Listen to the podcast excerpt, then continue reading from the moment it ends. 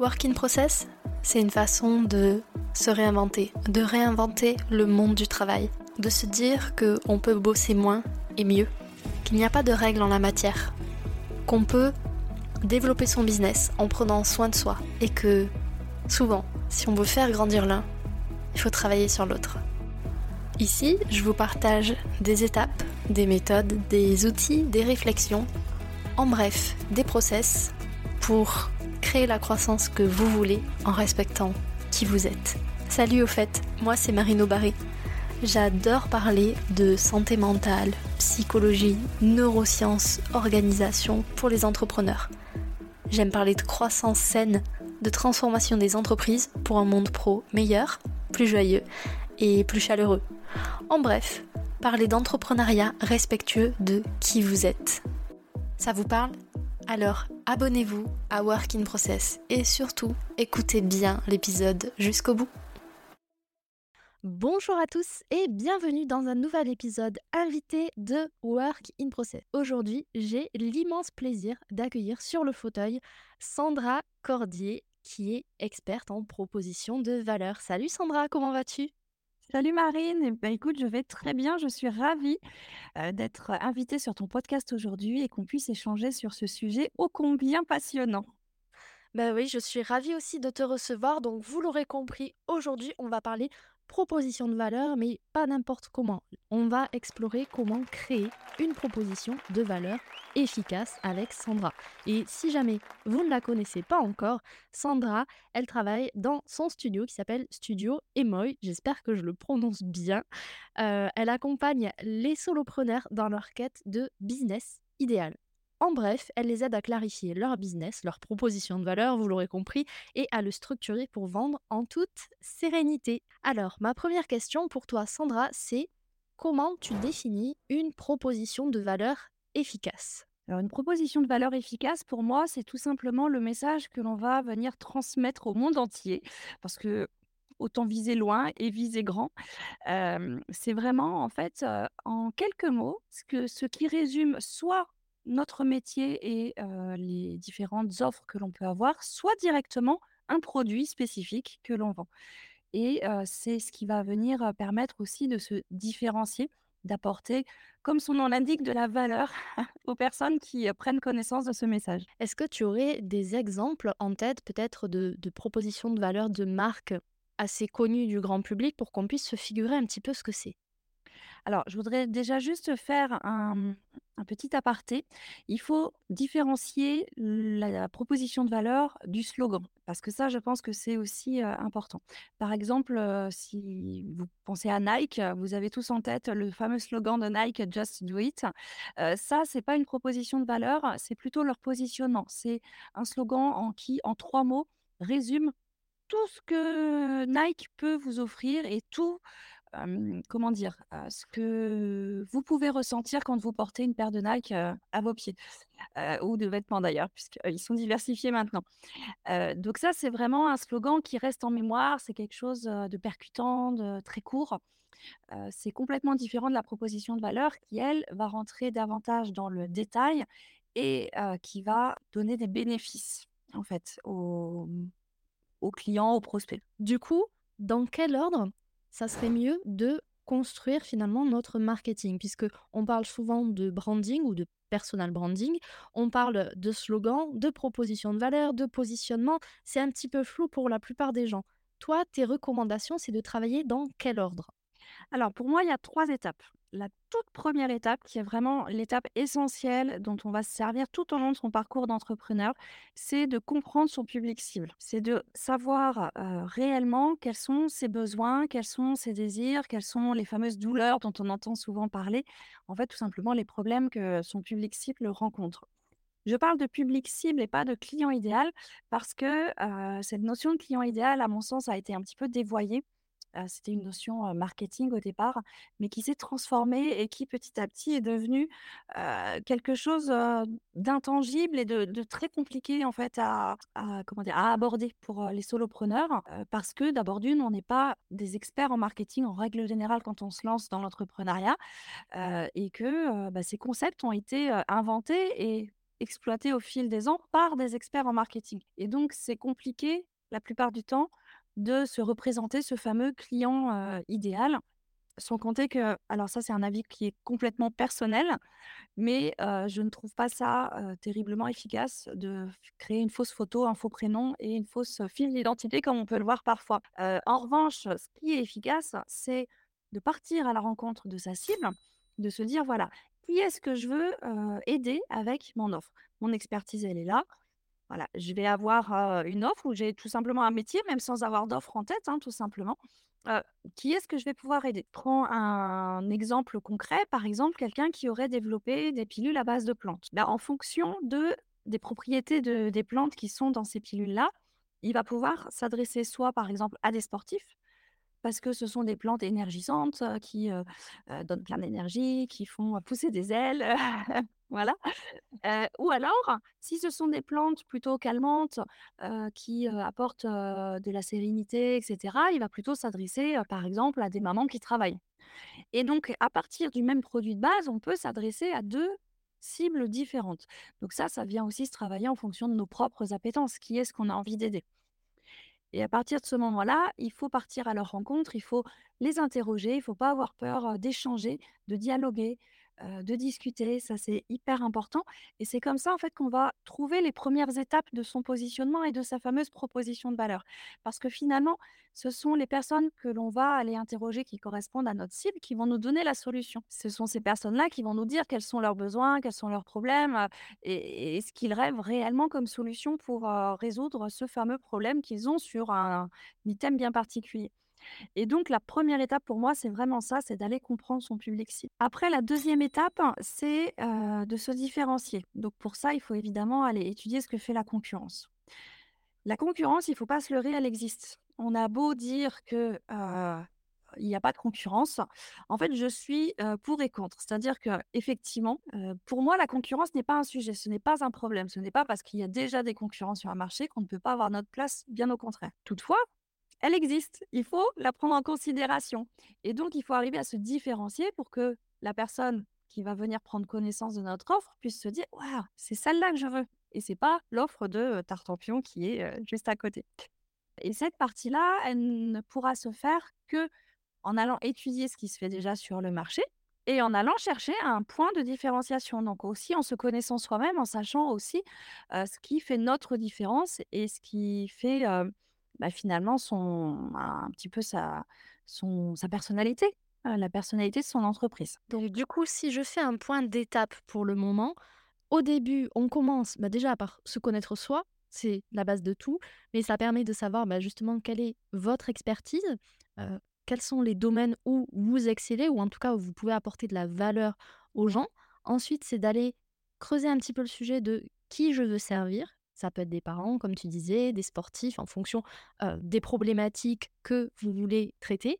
Et pour ça, rien de mieux que bah, des questionnaires, des interviews, ce genre de choses. Je pense que tu vas être d'accord avec moi, Sandra. Il n'y a pas une bonne méthode pour aller creuser ce sujet. Au contraire, au plus on multiplie les possibilités, au plus on a d'éléments de verbatim, comme on dit en marketing, pour pouvoir bah, connaître son public cible et apporter la meilleure solution possible. Oui, exactement. S'il existait de toute façon une méthode miracle, ça se saurait. Donc après, à chacun de s'approprier effectivement la méthode qui lui paraît être le, plus simple, parce que ça, c'est important aussi de se simplifier la vie, et puis le plus pertinent. Je rajouterai juste quand même quelque chose. La plupart des solopreneurs que je rencontre ont une petite audience sur les réseaux sociaux. Et souvent, elles souhaitent en fait établir des questionnaires écrits pour récolter des, informations, des verbatims, comme tu l'as très bien dit. pour le coup, ça, je le déconseille parce qu'en fait, quand on a une petite audience, c'est compliqué d'avoir suffisamment de retours pour avoir quelque chose de fiable, par écrit en tout cas, parce que je pense que vous avez tous déjà rempli des questionnaires en ligne. On est très concis, on se contente de quelques mots, alors qu'à l'oral, on développe forcément plus volubile. Et puis en plus, quand vous interviewez vous-même une personne, vous pouvez aussi par vous-même aller creuser un petit peu les, réponses.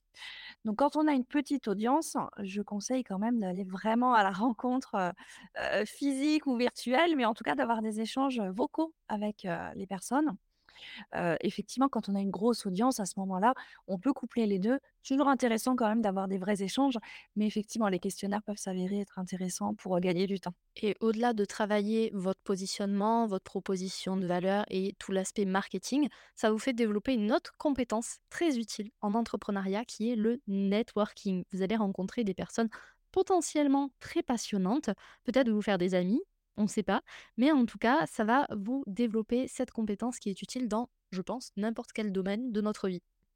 Ah oui, je te rejoins complètement. Alors effectivement, c'est hyper intéressant. En plus, on n'a pas la pression de la vente puisqu'on y va pour, uniquement échanger et et parler entre entrepreneurs. Donc il y a pas cette pression que l'on peut avoir lors d'un appel découverte, par exemple, en se disant: «Mon Dieu, il faut que j'arrive à conclure ma ma vente».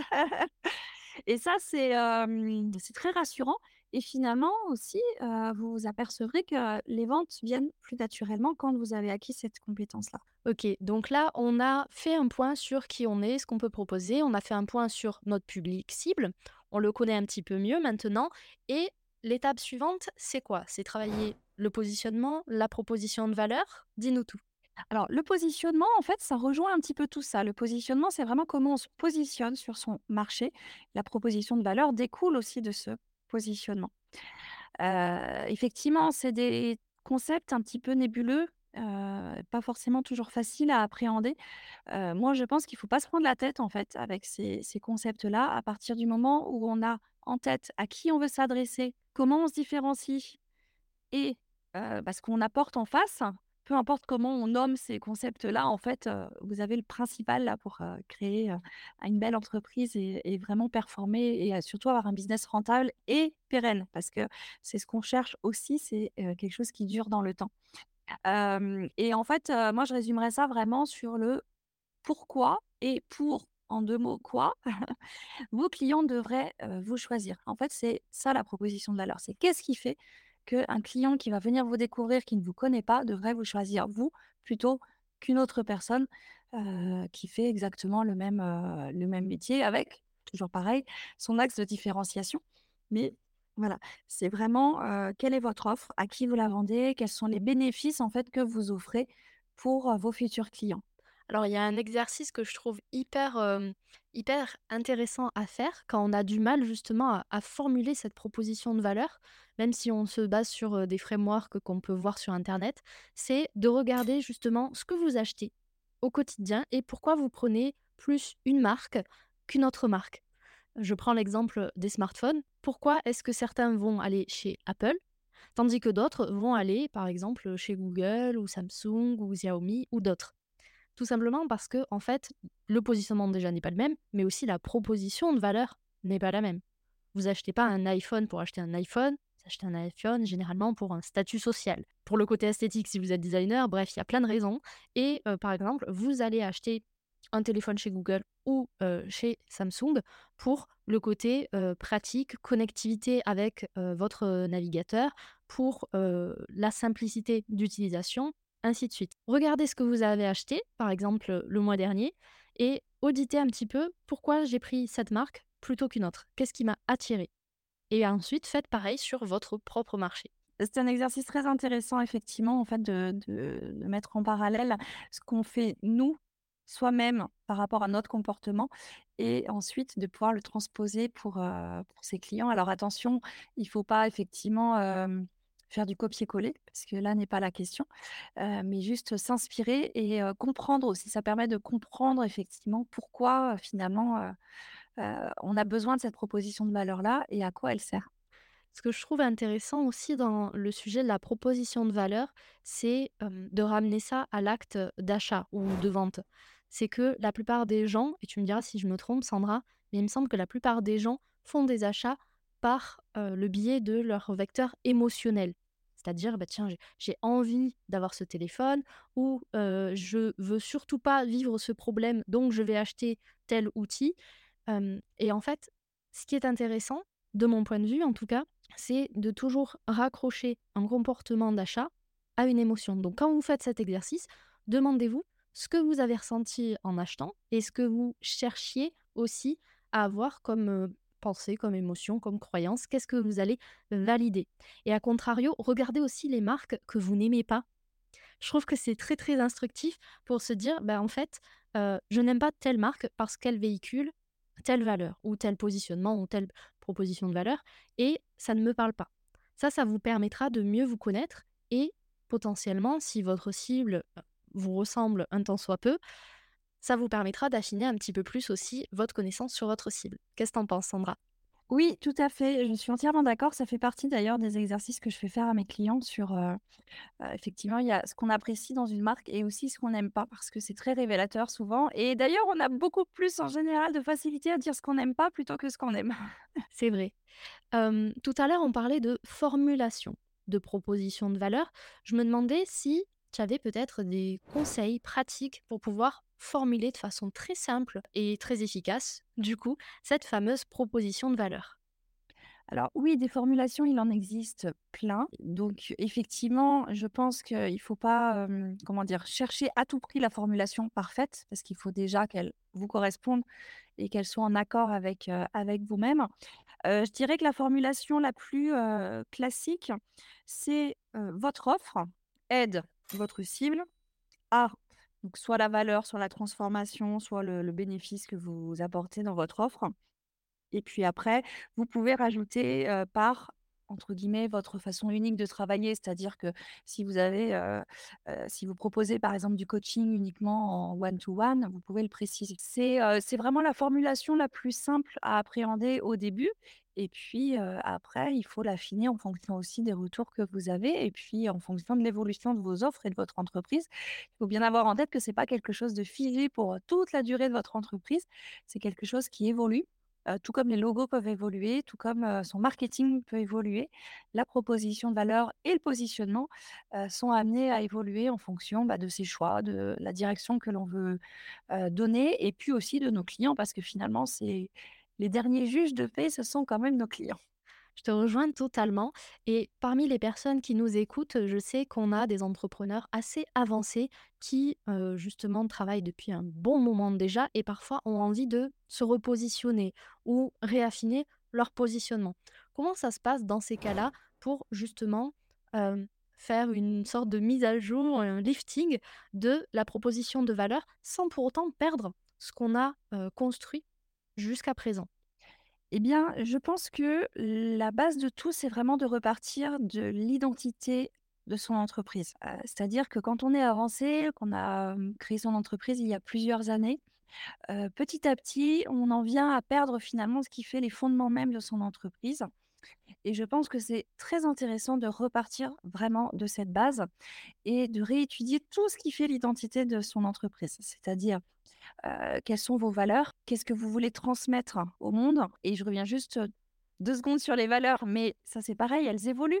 Donc les valeurs que vous avez pu fixer il y a 3 ans, 4 ans, 5 ans, ce ne sont pas forcément les mêmes que celles que vous allez avoir envie de fixer aujourd'hui et à partir de ça, vous allez pouvoir redéfinir une proposition de valeur, en fait, qui qui vous correspond et qui est plus à même, heu heu, qui est plus à jour, en fait, par rapport à votre entreprise d'aujourd'hui. Est-ce qu'avec ton expérience, tu dirais qu'il y a, on va dire, une ou des fréquences idéales sur lesquelles on devrait en tout cas travailler ou retravailler notre proposition de valeur, plutôt que de la laisser dans un coin de notre ordinateur ou de notre espace notion? Alors, pour moi, il y a pas de fréquence idéale, ça va dépendre vraiment de chacun et chacune. Déjà, je l'ai dit tout à l'heure, il peut y avoir plusieurs propositions de valeur dans le sens où vous pouvez avoir votre proposition de valeur générale pour votre entreprise et ensuite, si vous le souhaitez, c'est pas du tout une obligation, mais une proposition de valeur pour chacun des produits.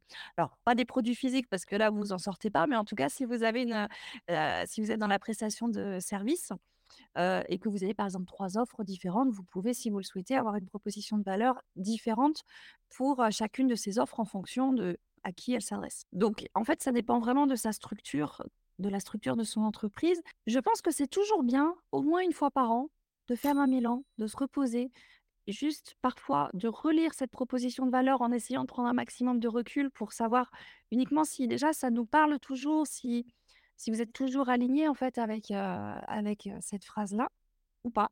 Auquel cas, c'est temps de la changer. Je connais des entrepreneurs qui ont gardé, la même pendant, 5 ans et ça ne leur a posé aucun problème et ça ne les a pas empêchés de développer, leur entreprise. D'autres entrepreneurs qui, ont nécessité, parfois jusqu'à 3 changements, dans l'année parce qu'en fait, À chaque fois, il y avait quelque chose qui bloquait et simplement parce que je pense que le les bases n'étaient pas assez solides, en fait, pour créer une proposition de valeur qui correspondait réellement à ce qu'eux ressentaient et ce qu'ils avaient envie de transmettre. Donc il y a pas de règle en la matière selon moi, heu, c'est vraiment en fonction de chacun et en fonction de son avancée aussi dans son entreprise. Évidemment, plus on a d'expérience et plus c'est facile. Oui, moi ce que je trouvais intéressant, c'est quand même de se dire au moins une fois par an, on la relit. On regarde si on ressent toujours la même chose, si cette proposition de valeur finalement elle fait toujours battre notre petit cœur d'entrepreneur, ou bah, si c'est le moment de changer des choses dans la relation ou de rompre tout simplement et de créer une nouvelle proposition de valeur. Donc j'aime beaucoup cette approche et D'ailleurs, ça vient alimenter une question à laquelle je n'avais pas pensé, mais je pense que ça va vous intéresser. Une fois qu'on a créé cette proposition de valeur, elle est belle, euh, elle nous fait vibrer, elle colle avec notre marché ou notre public cible, elle colle avec nos offres. Qu'est-ce qu'on en fait? Alors, tu vas sûrement me dire, on la communique, mais est-ce qu'il y a des façons de la communiquer de façon, encore une fois, claire et efficace pour être impactant auprès de son public cible? Mais oui, effectivement, il faut la communiquer. Et j'irai même plus loin, il faut déjà se l'approprier et se la communiquer auprès de soi-même. Je pense que c'est la toute, toute, toute première étape que vous oubliez très souvent, c'est de vous l'approprier. Et moi, je conseille toujours de se l'afficher dans son bureau, euh, sur un, ne serait-ce qu'un post-it si vous n'avez pas de place, mais l'avoir sous les yeux pour se la remémorer chaque jour. Et euh, en fait, plus vous l'aurez en tête et plus vous la verrez plus vous la vibrerez aussi à l'extérieur vis-à-vis de vos prospects, vis-à-vis de vos clients, plus ça se ressentira. Et ça, je pense que c'est vraiment la toute première étape une fois qu'on a cette fameuse proposition de valeur. Et après, bah oui, ça s'affiche partout, ça s'affiche évidemment sur son site internet. si c'est la proposition de valeur de l'entreprise, il ne faut pas hésiter à la mettre vraiment dès le début pour matcher tout de suite avec les personnes qui ne nous connaissent pas et qui viennent voir notre site pour la première fois. vous pouvez la communiquer sur les réseaux sociaux de différentes manières. hein. Ça peut être la communiquer, telle qu'elle, évidemment. Ça, c'est le moyen le plus simple. Mais aussi, vous avez la possibilité de, d'expliquer pourquoi vous avez choisi ça quelles sont les valeurs qui sont derrière, quelles sont les offres qui sont derrière, quelles sont les cibles que vous visez à travers ça? Enfin, il y a plein de manières en fait de communiquer sa proposition de valeur. Sur sa bio Instagram aussi, si vous êtes sur Instagram, évidemment, dans son dans la partie info sur LinkedIn. Enfin, voilà, c'est c'est quelque chose qui se communique, mais qui se diffuse et qui s'infuse aussi au quotidien dans, finalement toutes les publications que vous pourrez faire tu as dit un mot qui est très important selon moi, c'est qui s'infuse. C'est-à-dire que c'est pas parce que vous avez communiqué votre proposition de valeur une fois que toute votre audience sur toutes vos plateformes ou vos canaux de communication l'auront vu, l'auront compris, l'auront intégré et surtout auront envie de passer à l'acte d'achat ou de souscription chez vous. Donc je pense que c'est important de la répéter régulièrement. Alors peut-être pas tous les jours et encore tu me diras Sandra ce que tu en penses, mais en tout cas suffisamment régulièrement pour faire une sorte de mise à jour dans la tête de votre audience ou de vos clients pour qu'ils ne vous oublient pas et que vous soyez dans leur esprit quand ils rencontreront bah, la problématique que vous allez traiter. Mais c'est exactement ça, en fait, c'est de rester dans l'esprit des gens. C'est ce qui permet aussi de se démarquer. C'est ce qui permet que quand ils auront le besoin, parce qu'ils ne l'ont pas forcément à un instant T, mais peut-être que dans quelques semaines, quelques mois, ils auront ce besoin-là, automatiquement et naturellement, ils penseront à vous et pas à quelqu'un d'autre. Et c'est ça, en fait, qui est très important dans le fait de communiquer sa proposition de valeur. Et il ne faut pas hésiter. On n'en fait jamais trop. Je reprends mon histoire du slogan de Nike tout à l'heure, mais si vous le connaissez tous et toutes, c'est bien parce qu'ils l'ont martelé un nombre incalculable de fois et qu'ils le mettent sur toute leur communication sans exception. Et donc ça, n'ayez pas peur de le faire vous n'allez pas saouler votre audience avec ça, loin de là. Et parfois même, on redécouvre parce qu'en fait, on a tendance tous à lire les choses un petit peu par habitude, à scroller vite, etc. Et parfois, même des personnes que l'on suit depuis longtemps, bah, finalement, on redécouvre un jour, ah, elle fait ça. Donc, surtout, communiquez-la vraiment partout parce que c'est ce qui vous permettra de rester dans les esprits, rester dans les mémoires et donc, in fine, de vendre. Et c'est l'objectif qu'on vise puisque on est tous et toutes entrepreneurs, en tout cas la majorité des personnes qui écoutent cet épisode le sont. ce que je vous invite à faire, c'est vraiment réécouter cet épisode, éventuellement faire cet exercice au fur et à mesure que vous écoutez l'épisode. Refaites un point sur votre proposition de valeur ou définissez-la si jamais vous ne l'avez pas encore définie. Mais en tout cas, prenez le temps de regarder si votre proposition de valeur vibre avec votre petit cœur d'entrepreneur, le cœur de votre public cible et surtout si c'est une proposition de valeur que vous arrivez à communiquer efficacement, c'est-à-dire de façon claire et compréhensible pour d'autres personnes. Parce que souvent, j'ai remarqué que ce qu'on fait, c'est très clair pour nous-mêmes. Euh, des fois, selon le travail, on a un jargon technique, mais c'est vrai que bah, on n'est pas nos propres clients. Donc, c'est important d'amener de la simplicité, peut-être parfois de vulgariser, encore une fois, si vous avez un jargon spécifique à votre métier, pour rendre votre proposition de valeur finalement la plus efficace possible. Oui, la simplicité, c'est la clé de tout. Super. Bah écoute, merci beaucoup Sandra pour tous ces conseils. Je suis persuadée que vous qui écoutez cet épisode avez envie de refaire un petit point sur votre proposition de valeur. En tout cas, j'espère qu'on a réussi à vous communiquer cette envie dans cet épisode. Est-ce que tu as un mot de la fin, Sandra, une idée avec laquelle tu aimerais que les gens repartent de cet épisode? En fait, la proposition de valeur, pour moi, ça va être vraiment le guide avec lequel vous allez travailler tout au long de votre vie entrepreneuriale. C'est vraiment ce qui va permettre de, finalement de, grandir. Et quelque part, c'est ce qui vous prend par la main et ce qui va venir guider toutes vos décisions, finalement aussi, que vous prenez au quotidien dans votre entreprise. Parce que en fonction de cette fameuse proposition de valeur, eh bien, vous verrez que les décisions, en fait, seront beaucoup plus simples quand vous avez les idées claires. j'ai justement créé une masterclass à ce sujet. Marine, si tu veux bien mettre le lien du coup en description de, de l'épisode. Avec plaisir pour, pour vous aider sur ce sujet-là et un programme qui s'appelle Cap Business qui vient justement travailler bah, tous ces concepts un petit peu nébuleux du marketing de manière toujours très simple et très claire puisque toi comme moi, on est très attachés à la simplicité et au fait que ce soit compréhensible pour, pour tous. Super. Donc le lien, si vous voulez le retrouver, il est disponible dans la description de cet épisode. Je vous glisse aussi l'Instagram de Sandra et le lien vers sa newsletter dans laquelle elle partage des pépites, mais je vous laisse aller découvrir ça. Et mon mot de la fin à moi, c'est finalement just do it. Excellent. Merci d'avoir écouté cet épisode jusqu'au bout. Merci encore une fois, Sandra, à toi pour ton temps et pour toutes ces pépites que tu nous as partagées. On se retrouve très bientôt dans Work in Process pour un nouvel épisode. Et d'ici là, rendez-vous sur les réseaux sociaux. Merci beaucoup, Marine. C'était un vrai plaisir. L'épisode t'a plu? Tant mieux, je suis contente. Maintenant, en plus de relever le challenge que je t'ai posé cette semaine, tu as trois options. Si tu veux aider à faire découvrir Work in Process autour de toi, tu peux le partager à ton réseau, mais tu peux aussi mettre 5 étoiles sur ta plateforme d'écoute préférée et lui laisser un avis positif. Si tu as envie de discuter avec moi, on se retrouve sur Instagram, LinkedIn ou même dans la newsletter 1% qui te donne chaque semaine des actions concrètes pour bosser sur ton business. Et comme ça, tu pourras me partager directement tes ressentis sur le sujet du moment. Merci encore pour ton écoute. Je te dis à très vite dans un prochain épisode.